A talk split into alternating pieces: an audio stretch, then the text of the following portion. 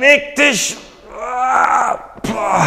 Menschen bewegen kann ziemlich anstrengend sein, wenn man es nicht richtig macht.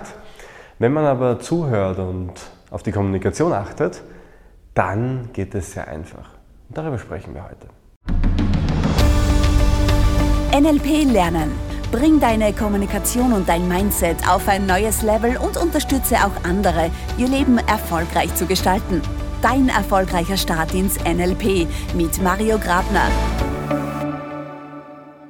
Willkommen in der neuen Ausgabe unseres NLP Lernen Podcasts. Und beim letzten Mal haben wir ja über das Thema Zuhören und aktives Zuhören gesprochen und wie wichtig es auch ab und zu ist, einfach nur zu schweigen.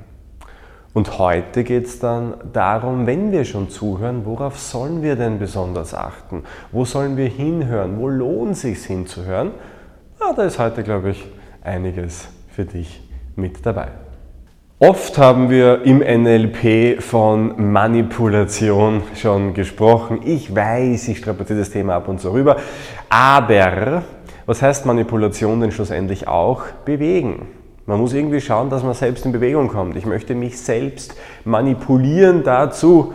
Oder anderes Wort dafür wäre motivieren. Oder ein anderes Wort wäre bewegen. Auch das steckt dort drinnen. Und wenn man Leute bewegen möchte, wenn man sich selbst bewegen möchte, dann ist eine Sache dabei ganz wichtig. Denn Motion, die Bewegung, kommt immer von Emotion, von der Emotion. Und das heißt, wir bewegen Menschen dann, wenn wir sie emotional berühren. Wie berühren wir Menschen emotional? Naja, einerseits solltest du natürlich, und das hatten wir ja auch schon mal, aktiv zuhören, die Lauscher spitzen und sehr genau hinhören, was sagen Menschen. Aber das, was Menschen sagen, ist natürlich nur bedingt spannend. Viel interessanter ist es, wie Menschen etwas sagen. Denn, kurzer Exkurs, Körper und Geist hängen zusammen. Das sind keine getrennten Entitäten, die unabhängig voneinander funktionieren können. Das heißt, was der Körper tut, macht auch der Geist mit und umgekehrt. Das heißt, unsere Gedanken beeinflussen unseren Körper und umgekehrt. Es gibt Studien dazu, die belegen das auch, dass wir durch pure Vorstellungskraft unsere Emotionen beeinflussen können, aber auch unsere Hormone beeinflussen können, unglaublich spannend. Amy Cuddy hat das zum Beispiel ähm, sich angeschaut mit dem Power Posing, wo sie eben Menschen dazu animiert hat, in eine High-Power-Pose zu gehen für zwei Minuten. Und nach diesen zwei Minuten hat sie dann einerseits gefragt, wie geht's dir? Und andererseits hat sie auch gesagt, hey, ähm, wir nehmen dir jetzt Blut ab und schauen uns an, wie der Hormonspiegel sich verändert hat. Und da ist eben rausgekommen, ja, der Hormonspiegel verändert sich, nämlich Testosteron geht nach oben und Cortisol nach unten. Das heißt, durch die pure Körperhaltung ändert sich der Hormonspiegel, der sich auf die Stimmung auswirkt. Und auf die Gedanken natürlich auch. Das bedeutet, wann immer wir uns etwas denken oder sich im Denken etwas verändert, manifestiert sich das, auch wenn es noch so ein kleiner minimaler Unterschied ist, im Körper. Was, man, jeder kennt das doch. Ja? In der Regel, das nennt man auch oft Empathie. Ja? Du siehst, du kommst in der Früh ins Büro und ein Kollege von dir ist ganz traurig. Naja, woran erkennst du, dass er traurig ist? Die Schultern hängen ein bisschen, der Kopf ist geneigt, die Stimme ist vielleicht etwas leiser. Das sind körperliche Anzeichen dafür, dass jemand sich in der Stimmung in gewisser Weise fühlt, in dem Fall halt eher nicht so gut. Natürlich wirst du hingehen und sagen, hey, was ist los, wie geht's dir? Das ist ja ganz normal. Das ist natürlich sehr eindeutig. Und oder wenn Menschen sich freuen, dann kommen sie so ins Büro und sagen, ah, hey, hallo, guten Morgen, wie geht's da? Ja, und dann sieht man das ja auch schon, wenn die Mundwinkel herumgezogen sind, die Augenfältchen rauskommen. Das sind sehr eindeutige Zeichen. Aber auch im Kleinen kann man das erkennen, in der Veränderung der Körperhaltung. Nämlich, wenn sich ein Gedanke verändert, ein kurzer Blick wohin. Oder eine kurze Veränderung der Körperhaltung.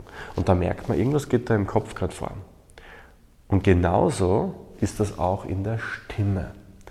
Die Stimme verändert sich mit unseren Gedanken. Die Stimme verändert sich aber auch mit unseren Emotionen. Klar, Freude klingt ganz anders als, als Traurigkeit. Merkt man ziemlich eindeutig, oder?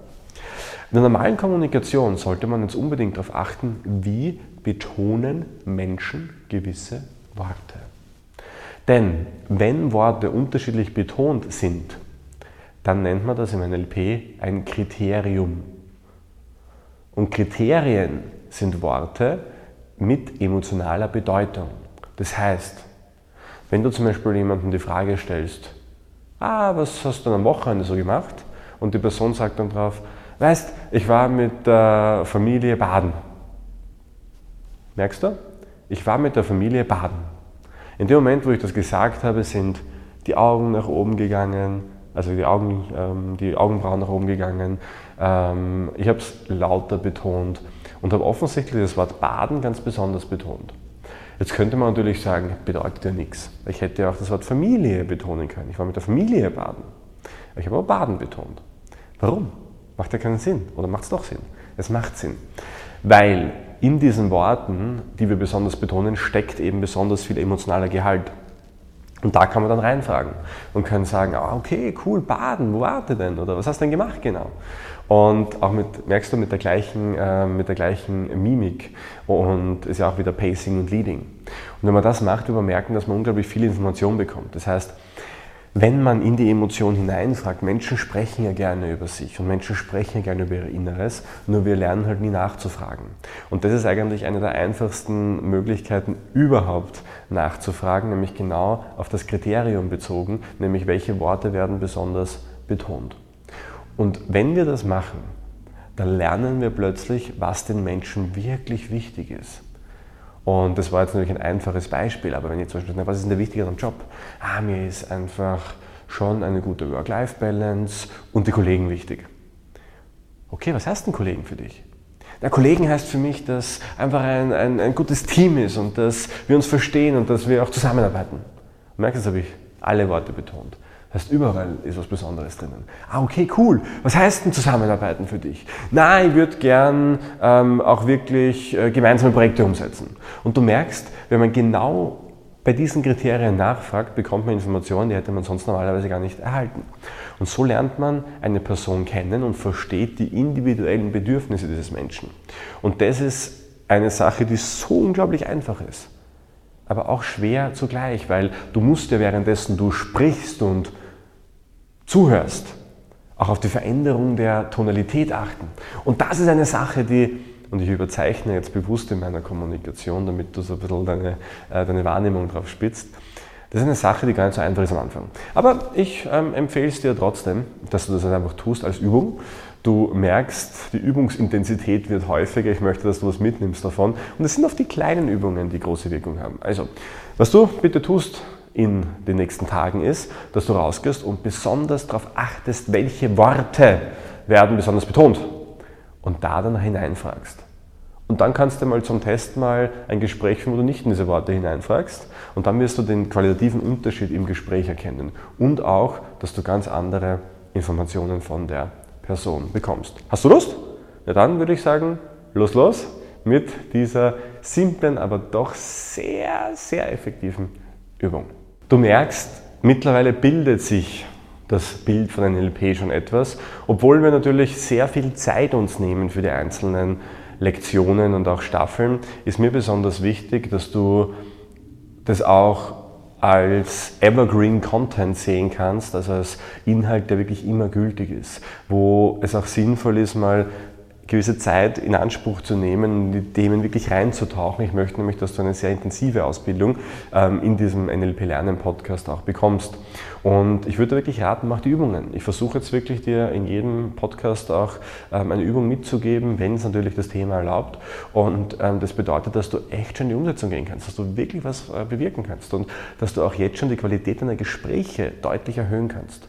Und es ist einfach spannend, weil was NLP im Endeffekt macht, ist, es richtet den Fokus einfach auf andere Dinge als auf die, die wir sowieso immer beachten, nämlich den Inhalt. Und gehen jetzt mal weg in Richtung Körpersprache, Tonalität und schauen uns an, wie wir durch den bewussten Fokus und das Einwirken darauf ähm, auch eine Qualitätsveränderung feststellen können. Freut mich sehr, dass du mit dabei bist. Freut mich sehr, dass du da so, so dich ähm, auch mit auf die Reise mitbegibst und ja, ähm, wenn es äh, dir gefällt, dann äh, teile uns das mit in Form von einem Abonnement ähm, oder einer Rezension. Ähm, auf iTunes funktioniert das ja.